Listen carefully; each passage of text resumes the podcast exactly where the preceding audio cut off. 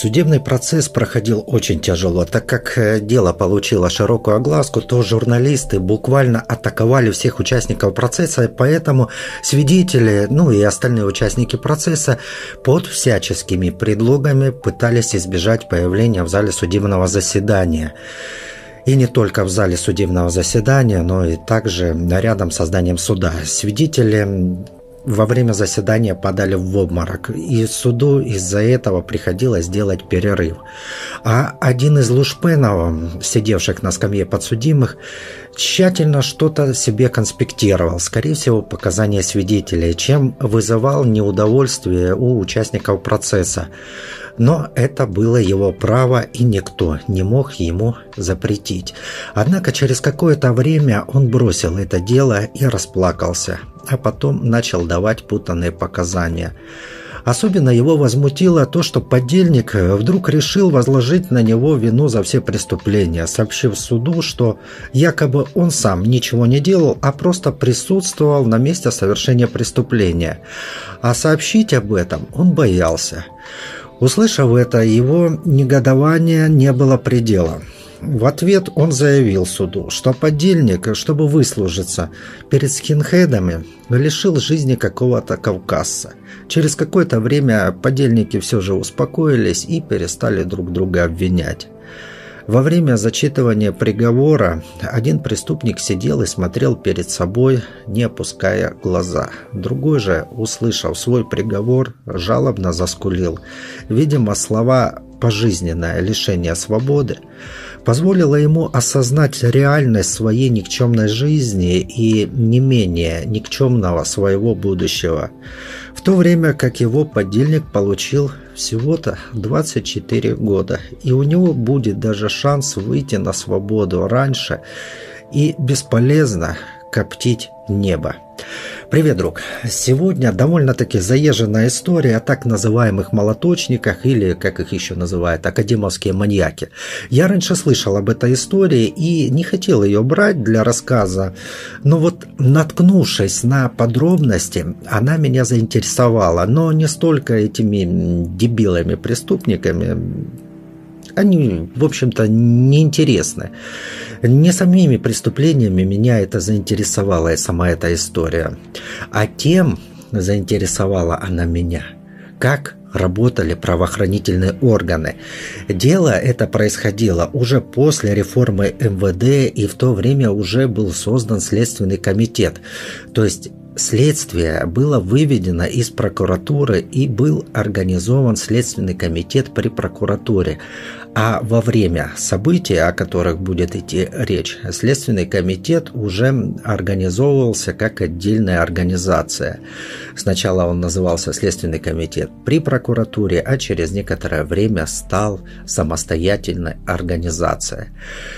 В этом видео я не хочу концентрироваться именно на преступлениях этих уродов. Меня больше интересует следствие. И я думаю, это гораздо интереснее, чем просто заезженная история, которая есть ну, практически на всех True Crime каналах. Я хочу именно акцентировать свое внимание на расследовании, но так или иначе придется, конечно, хронологию событий всех прочитать и э, от начала и до конца все-таки, как происходили события, начиная от того, кем они были, а родились, э, что там в школе происходило, ну и так далее. Не знаю, как оно получится, насколько я глубоко смогу углубиться именно то, как проходило следствие, но я думаю, что на это надо обращать внимание, так как средства массовой информации зачастую стараются замалчивать то, как происходят вот такие вот истории, как происходит следствие, как оно проходит. Либо касаются, но вскользь. И только можно сказать какие-то свободные, коих сейчас нет. СМИ все-таки, свободные СМИ как-то более глубоко копают историю, как проходило следствие, а также еще и выясняют, кто именно из следователей либо из должностных лиц что делал и каким образом могло бы пойти дело, не будь такие ушлепки в погонах. И да, чуть не забыл. Прежде чем начать, я попрошу тех зрителей, которые смотрят уже не первое мое видение уже подписаны на канал, сразу поставить палец вверх. И не забывать писать комментарии. Я часто на них отвечаю и практически все читаю. А те, кто впервые, может поставить свою оценку потом уже в конце видео и принять решение, стоит ли ему подписываться, либо же наши с ним дороги расходятся. Ну, а вот теперь поехали. Артем Ануфриев родился 4 октября 1992 года в Иркутске. Он рос без отца. Знакомые Ануфриевых на суде описывали Артема только в положительных тонах. Я думаю, что больше положительные тона были связаны с тем, что боялись вызвать гневу от его яжмамки. И вот оно почему, у меня такое мнение. Нина Ивановна Ануфриева. Это бабень, бухгалтер, страховой компании. И по словам директора школы, в которой учился Ануфриев, Учила сына она ненавидеть людей. Когда Артему ставили плохие оценки в дневник, то мать тут же писала заявление, в котором упрекала учителей в психологическом давлении на сына. А если отметки не ставились в дневник, а выставлялись только в журнал, то она писала жалобу на сокрытие информации конечном итоге, когда Артем учился в девятом классе, то руководство школы было вынуждено искать нового учителя по физике, потому что предыдущая учительница отказалась заниматься с классом, где учился Ануфриев. И вот кто был истинным создателем выродка, вот мне кажется, тут становится понятно.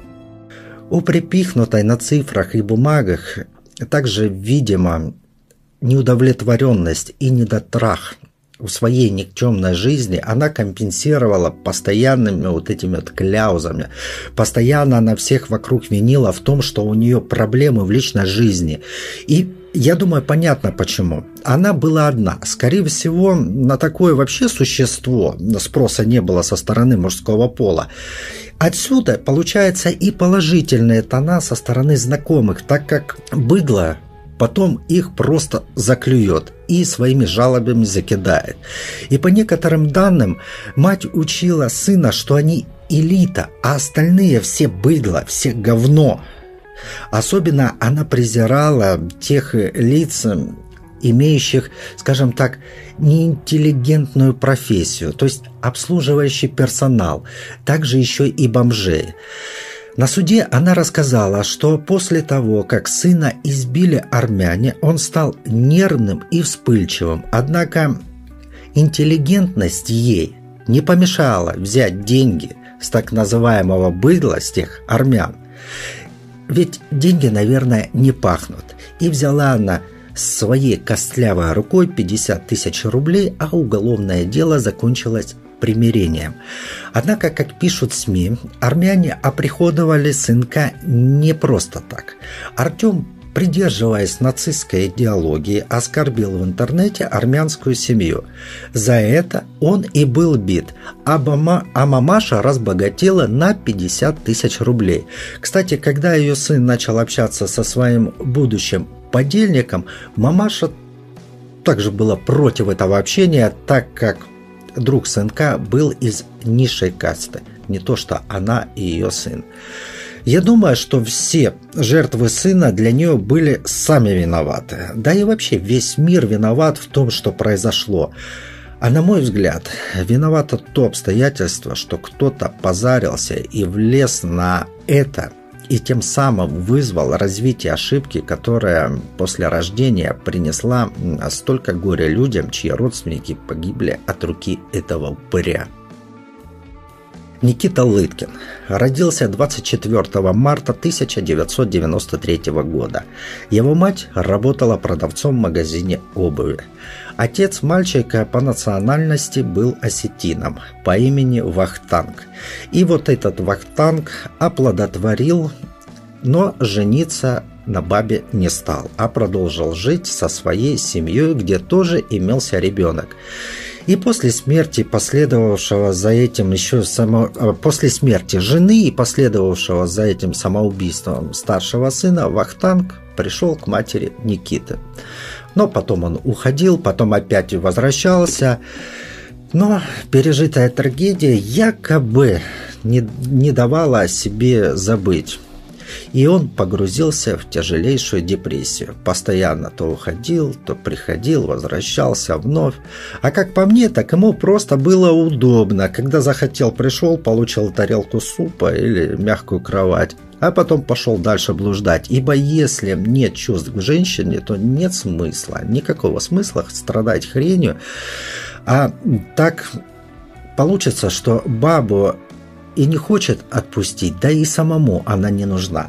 Возможно, что если бы не блуждающий вот этот папа, то мать нашла бы себе мужика, который заменил бы отца ребенка, и последствия безотцовщины э, не проявились бы в такой форме. Так как в школе он был забитым мальчиком, а так как семья была бедная, то довольно агрессивные и, ну, можно сказать, заносчивые дети не пускали его в свой круг общения и часто его унижали. Кстати, исходя из того, что семья жила бедно, то можно предположить, что от Вахтанга вообще толку не было. Для семьи это получился просто оплодотворитель. По словам родных и знакомых, э, Мальчик рос очень замкнутым и необщительным. Если в квартиру приходили гости, то он тут же уходил в свою комнату и там проводил время. Мать отмечала, что Никита не умел говорить «нет», не умел отказывать и часто попадал под влияние других парней. И в этом мне охотно верится, так как ребенок, которого отвергают, хочет, чтобы с ним общались сверстники, поэтому для общения он идет практически ну, у них на поводу и подвергается различным манипуляциям. Хотя вполне он может и осознавать это, но он будет плевать на это, так как ему хочется быть востребованным и нужным. Э, кстати, Ануфриев тоже подвергался гонению со стороны сверстника. И интеллигентная мамаша э, довела все до того, что самостоятельно сделала ребенка изгоем в своем классе. Казалось бы, ну что мать там кляуза на учителей пишет? Как это касается детей? А вот э, это касается очень просто. Разговоры в семьях. И дети очень хорошо впитывают э, ну, примерно такие фразы, как «опять эта дебильная мамаша там Ануфриева заявление написала», «опять эта сумасшедшая Ануфриева разбираться приходила». И все это у ребенка формирует негатив, но не по отношению к матери, не по отношению к родителю, а по отношению к самому однокласснику, потому что он ближе, он его каждый день видит. И поэтому, соответственно, возникает соответствующее у него отношение. И вот эти два одиночества встречаются. Лыткин находится в депрессивном состоянии, а Ануфриев, который был постарше него на год, выслушал его душевное терзание. Он понял Лыткина и поддержал его. И они сдружились. Потом эти два кренделя решают, что они, сука, супер талантливые музыканты и создают, создают себе группу. Ну, в принципе, как группу? Просто дуэт и начинают записывать песни. Сначала они называли себя «Злые гномы», но так как таланта не хватило у них даже делать песни в стиле панк, не в том плане, что это слишком легко, а просто, что у них не хватило таланта что-то нормально делать, даже простенько. Потом они переходят в другой стиль и называют себя «Расчлененная Пугачева». Про песни, конечно, я лиханул, э, хуже Блевотина я не слышал, и это не для красного словца, это реально так и есть. Если раньше я считал откровенной блевотина это Pussy Riot. Э, для меня это были победителем премии Кринжа. Но услышав творение этих недоумков, то они стремительно и беспрекословно взяли первое место по кринжатине и блевотине. Если бы их где-нибудь забили, те, кто слышал вот эту вот хрень, которую они делали, то их необходимо было бы оправдать, так как они избавили общество от мерзоты, действуя во благо обще... общества и общественных интересов. Тут я вообще нарушил бы свои взгляды, что необходимо следовать закону. Тут иное. Можно было бы кончить только за то, что такое они вообще выкладывали в сеть. Да, я тоже делал разную херню, но мне и в голову не приходило залить этот позор в сеть. Те же, кто вот критикуют Моргенштерна, вот не слышали вот эту манью. Э, просто поражает, что в голове у них зарождалась мысль такое вообще выкладывать в сеть. Короче, что я говорю? Вот примеры их работ. Только чуть-чуть, а то уши будут вянуть.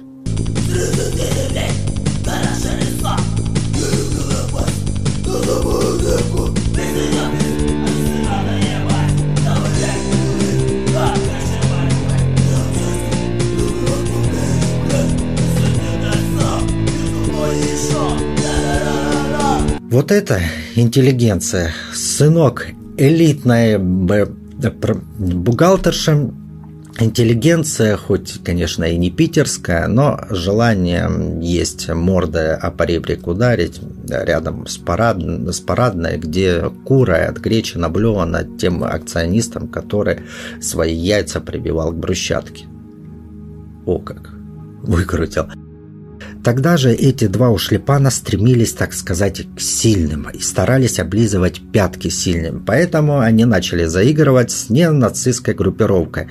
И тогдашний негласный лидер иркутских скинхедов по прозвищу Бумер, с которым Ануфриев познакомился в 2009 году и общался, а позже он на суде сказал, что Артем скинхедом как таковым не являлся, потому что его взгляды расходились с их идеологией. И со слов этого бумера Ануфрио мог напасть только на тех, кто не мог дать отпор. Лыткину также очень хотелось затусить со скинами, но у него, конечно же, не получалось.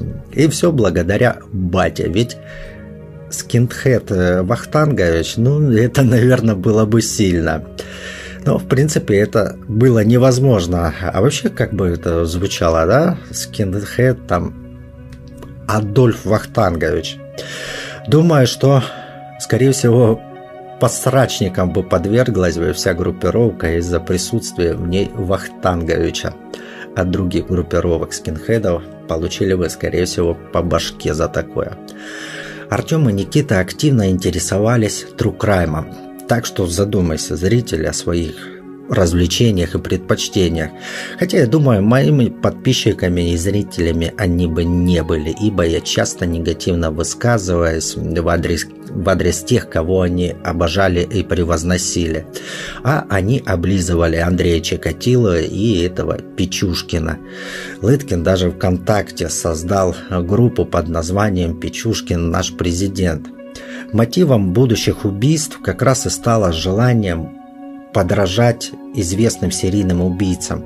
Впоследствии Ануфриев и Лыткин сами это подтвердили. Следователь, который проводил допрос обоих преступников, рассказал, что все скатывание жизни Ануфриева и Лыткина, э, начиная со вступления группировки скинхедов и заканчивая убийствами, было вызвано обыкновенным желанием прославиться и привлечь к себе внимание.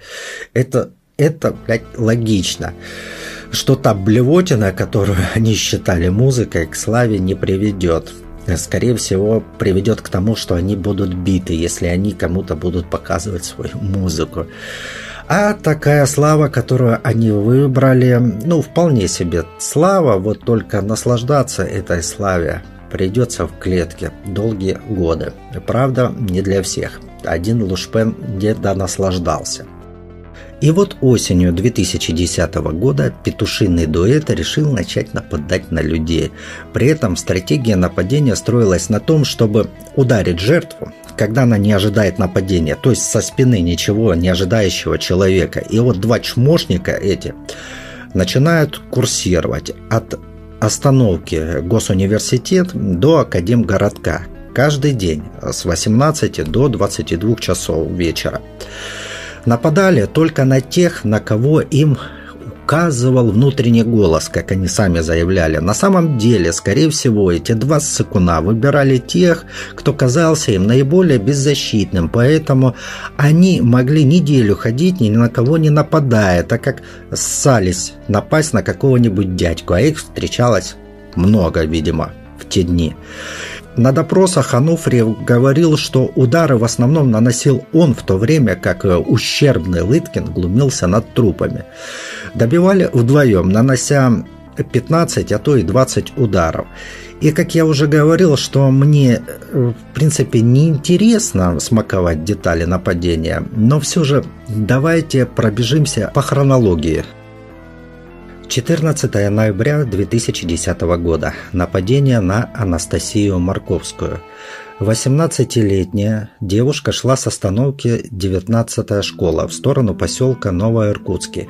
Нападавшие разбили ей голову. Девушка осталась жива, так как убийц спугнули. Согласно другим данным, она притворилась мертвой.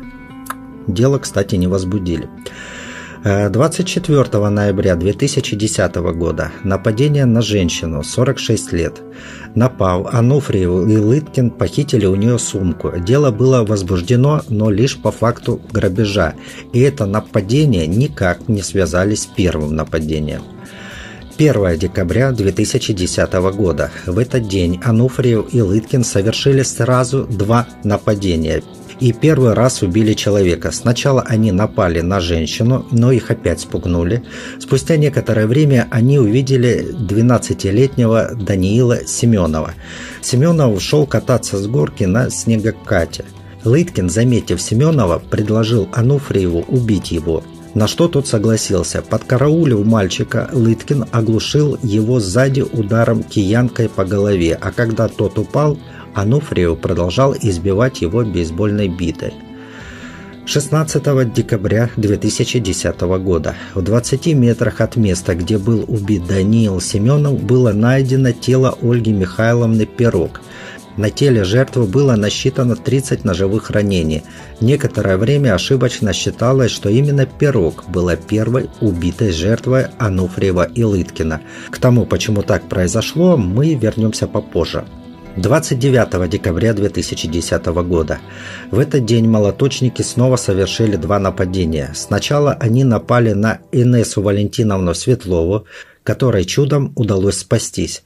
В 19 часов, спустя час после нападения на Светлову, 22-летняя Екатерина Карпова, будучи на 35-й неделе беременности вместе со своей пятилетней сестрой Олей, возвращалась домой, в частный сектор недалеко от Академгородка. Возле железной дороги она столкнулась с Ануфриевым и Лыткиным, но не обратила на них внимания, так как разговаривала по мобильному телефону.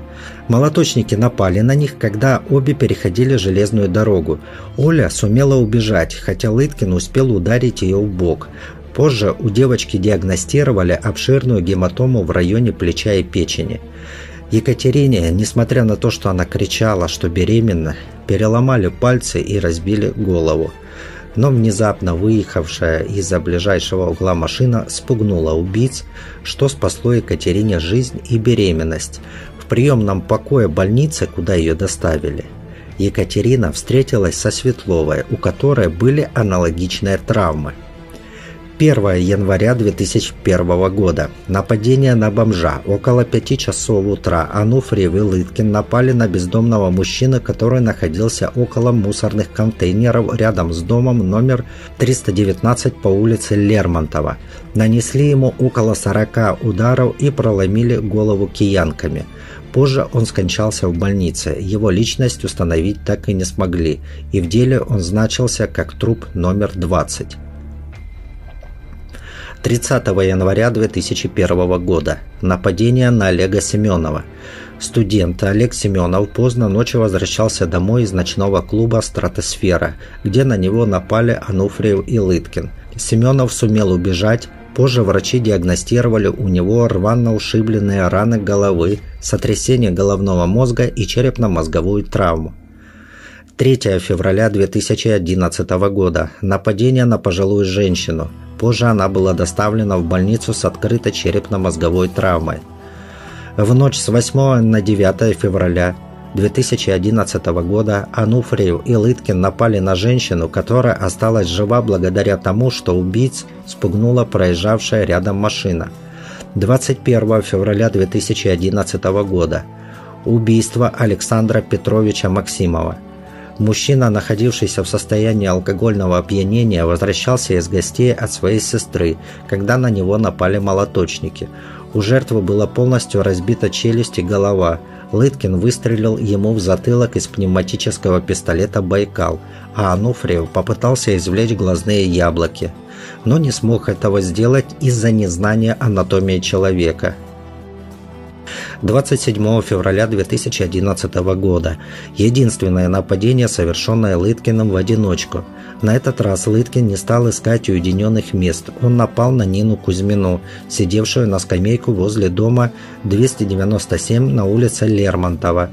Он дважды ударил ее по голове, но женщина подняла шум, из-за чего живший в соседнем доме Александр Червяков выглянул в окно, и Лыткин, испугавшись, убежал, забрав с собой ее мобильный телефон. Ночь с 10 на 11 марта 2011 года. Нападение на бомжа.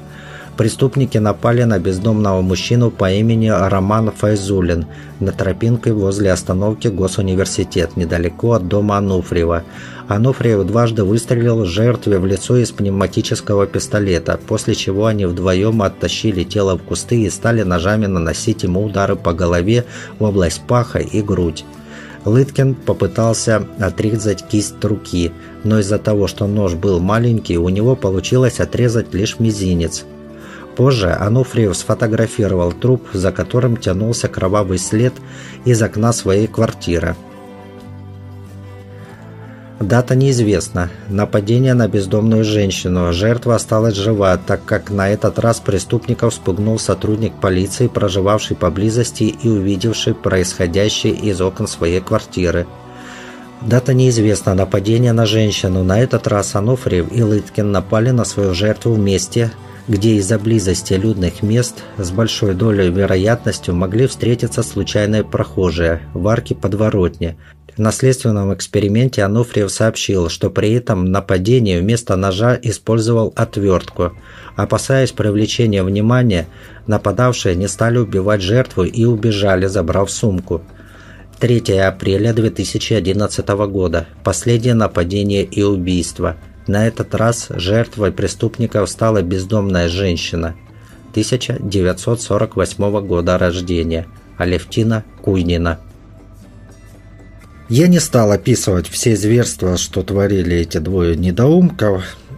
Стоит упомянуть, что на следственных действиях мать Ануфриева успела уничтожить то ли какую-то важную бумагу, то ли какой-то документ.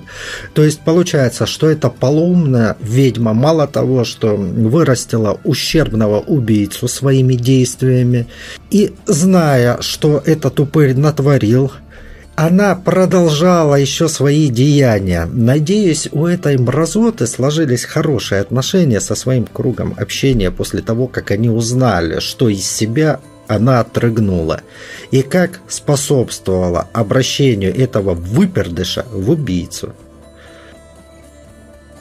Ну, а теперь к главному. Честно говоря, я даже не знаю, с чего начать, поэтому, ну, наверное, начну сначала. Итак, Ублюдки напали на 12-летнего мальчишку, забили его биты. Казалось бы, приехав на место участковому или операм со следователем, станет все понятно. Тем более, что в Височную область, что в Височной области было отверстие от перочинного ножа. И тут начинается самое интересное. Дебилы в погонах списали это на несчастный случай. При этом уклон горки, с которой, по мнению дебилов, катился малец, и в результате якобы переворота получил такие тяжелые повреждения, составляла около 12 градусов. То есть при таком уклоне проблематично вообще эти санки разогнать, чтобы они хоть как-то скользили. Тем более, чтобы они разогнались до такой скорости, чтобы были такие повреждения. Но правоохранителям было все ясно. Несчастный случай.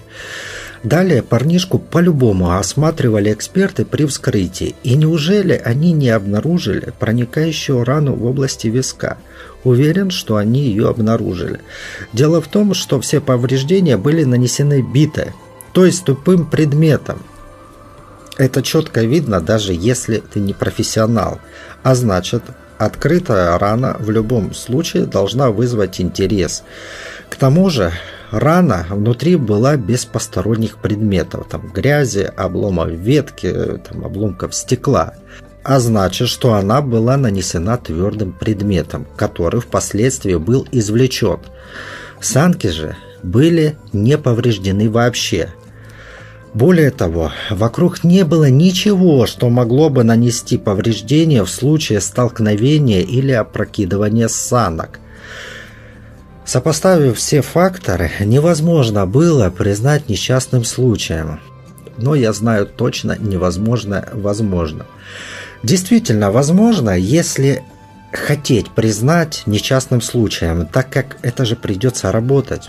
От таких специалистов вообще у меня изрядно бомбит. Вот хочется взять тот, тот предмет, применение которого они якобы не заметили, и вбивать в самые болезненные места и спрашивать, ну, теперь заметил, теперь-то уж понял. Ведь из-за таких педрил, которые стараются всеми силами отказать в возбуждении уголовного дела, только исходя из того, чтобы не пришлось расследовать, то есть работать, преступники избегают наказания. И потом это выливается в то, что становится жертв намного больше, как вот, к примеру, в этой истории.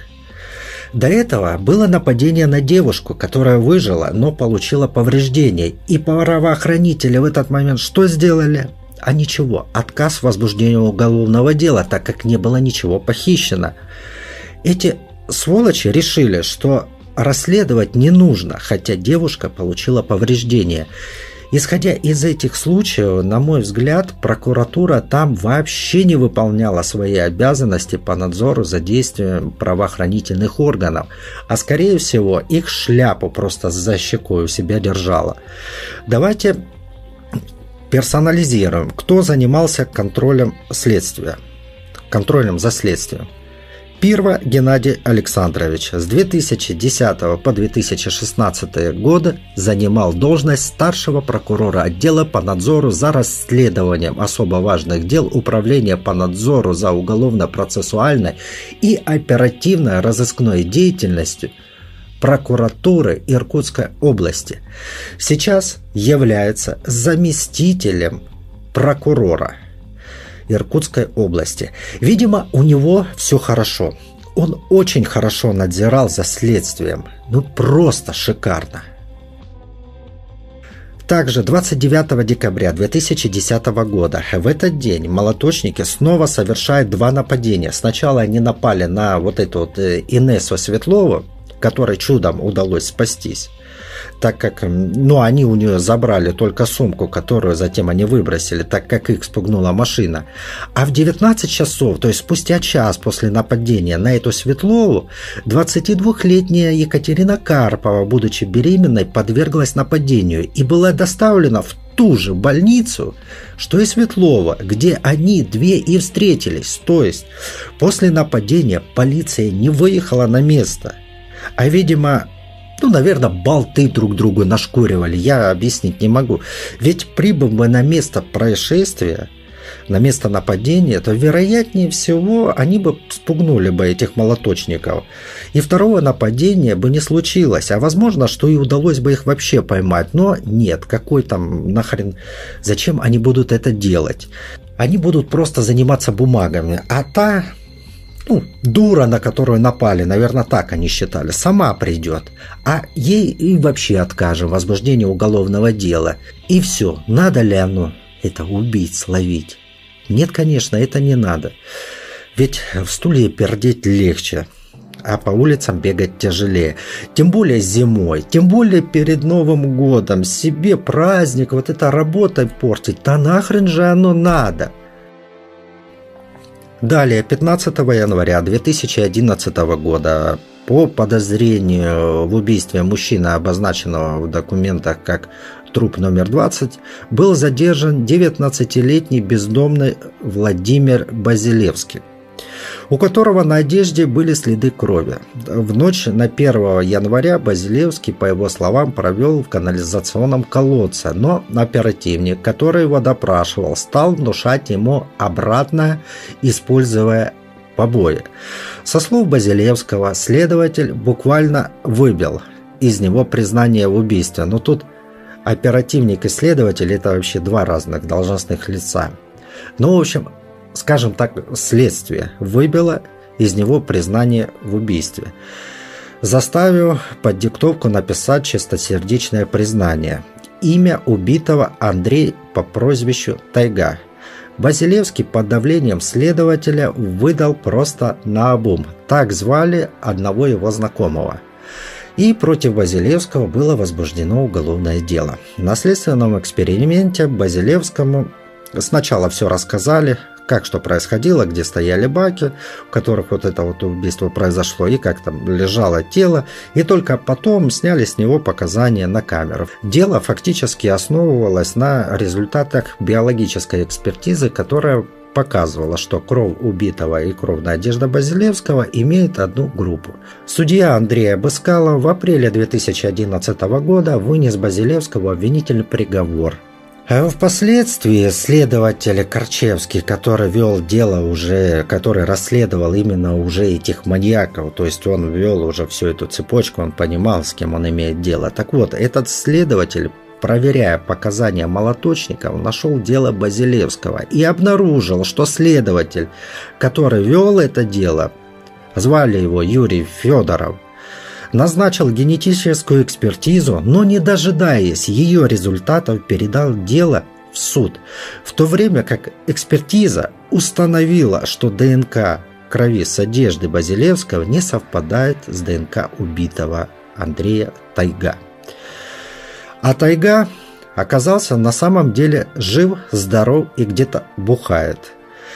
Нынешний следователь попросил прокуратуру пересмотреть дело, но ему отказали в этом. Однако об этой истории узнали адвокаты правозащитной организации, и из-за этого второе ходатайство следователя было удовлетворено. И в мае 2012 года Базилевский после полутора лет отсидки был выпущен из колонии, и все обвинения с него были сняты. А у первого все хорошо. У него, блядь, все отлично. У него маньяки людей крошат. У него следователь фабрикует дело и сажает невиновного. И зная, что он невиновен, прокуратура отказывает пересмотре дела. Это что, блядь, как это происходит? В то время исполняющей обязанности начальника Следственного комитета по Иркутской области была советник юстиции Никонова Алла Ивановна. Я бы дал ей бы, наверное, название «Вагинеса бесполезная». Кстати, она еще давала интервью в одной газете о своей работе, как она работала следователем, что это призвание, и после вообще такого случая, мне кажется, ей бы лучше свой хавальник вообще не раскрывать. Кстати, журналист, вернее, наверное, кунилингвист, обошел эту тему с этим случаем там, посадки невиновного. Так как это, видимо, было комплементарное интервью, а значит, надо налезать до блеска, чтобы как вишня после дождя блестела и краснела. Следователя Юрия Федорова в конце июля того же года обвинили в фальсификации доказательств и отстранили от работы. И 9 декабря 2014 года он был осужден на три года условно запретом на два года занимать должности в государственных и муниципальных службах. Но он был не согласен с приговором, казалось бы, да? Какого хрена ты уже выделаешься? Ты уже посадил человека, который невиновен. Ты бы свою уже варежку закрыл бы, согласился и... Пошел бы работать охранником в пятерочку. Но он решил по-другому. И подав апелляцию, приговор был отменен. И вот видите ли, какая фишка. Оказывается, у следователя Дармоеда, скорее всего, может быть, но как об этом говорят, был или есть родственник, который работает судьей областного суда Иркутской области. Может, помог, может и нет, не знаю. Чем это дело закончилось, я так и не нашел. Меня только удивляет, вот реально удивляет наглость этой гниды. Возможно, конечно, что он и не наступал на яйца, там, принуждая оболгать себя подозреваемого, ведь опера, опера так и не нашли, кто якобы это все делал. Хотя я уверен, что, наверное, и не искали. Но вот как быть с тем, что это ну, давайте скажем откровенно, сволочь отправила дело в суд, не дождавшись экспертизы ДНК. И даже получив экспертизу, получив ее, не побежал исправлять свою ошибку в прокуратуру или в суд, чтобы просто взяли и отправили на доследование. Нет же, эта гнида просто взяла и скрыла экспертизу. Да, скорее всего, он был не один, скорее всего, с участием руководства и прокуратуры. Но тогда, где его рассказ о том, что его заставили это делать? А если нет такого рассказа, то козлом опущения, отпущения будет он. При этом мусор получают условно, что, на мой взгляд, вообще не соответствует наказанию, которое получил потерпевший благодаря фальсификации. Было бы справедливо, как говорится, глаз за глаз, то есть срок за срок. Я могу допустить, что применяется там незаконное воздействие для получения признания. Я думаю, мы можем как-то закрывать на это глаза, смотреть сквозь пальцы, если человек виновен – но когда фактически путем фальсификации невиновного человека лишает свободы, отбирает у него часть жизни, то это перебор. И никакого условного, на мой взгляд, не должно быть. Мразь понимает, что он делает, и мразь должна понимать, что срок он получит реальный. А исходя из того, что он в камеру заедет бывшим ментам, дела которых он расследовал, либо его собратья по Следственному комитету, то существует вероятность набутыливания без снятия пробки. Вот так вот и живем, мать его. Теперь вернемся, вернемся к маньякам. Арестовали молоточника 5 апреля 2011 года после того, как э, в институте где работала бабушка Лыткина, раздали ориентировки, ориентировки, ну, фотороботы, короче, раздали. И бабушка Лыткина, а также ее сын, дядя Лыткина, изучив эти фотороботы, заподозрили неладное. И Владислав, то есть вот этот вот дядя, пошел в гости к Лыткиным. Никиты тогда дома не было, но у него как раз в тот момент была видеокамера дяди то есть его же, в которой он по неосторожности оставил флеш-карту с записью издевательств над трупом. Увидев запись, Владимир, ну как порядочный, как нормальный человек, не стал своего банутого на голову родственника прикрывать, а просто взял и отнес эту запись в полицию. И через полтора часа молоточники уже были задержаны сотрудниками оперативно-сыскного отдела полиции, по-моему, номер два. Лыткин на арест отреагировал спокойно, так как родственники его фактически уговорили сдаться. И к полуночи Лыткин и Ануфриев давали признательные показания под протокол, в которых признались в пяти убийствах и шести нападениях. И 2 апреля 2013 года Иркутский областной суд приговорил Ануфриева к пожизненному лишению свободы с отбыванием в колонии строгого режима, особого режима. Лыткина же к 24 годам лишения свободы, из которых 5 лет он должен был провести в тюрьме а оставшиеся в колонии строгого режима. Лыткин и его адвокаты обжаловали приговор и решением Верховного суда срок Лыткина был сокращен с 24 до 20 лет, так как э, был учтен, что он совершал многие преступления в несовершенном, несовершеннолетнем возрасте, а назначенный срок в виде 5 лет э, в тюрьме был, было признано необоснованным. Но этот Пидореныш так и не отбыл своего наказания и уже и не отбудет, так как 28 ноября 2021 года гнида вскрылась. По данным сидельцев, Лыткина на зоне петушнули. Поэтому жизнь у него была нелегка. Очко, видимо, его от каждого дуновения ветра гудело. А этот гуд уже терпеть он не мог, поэтому и отправился самостоятельно туда. Вот такая история, друг мой. Я думаю, больше тут добавить нечего. Меня реально с этой историей аж прям пробомбило. Но перед записью я подуспокоился.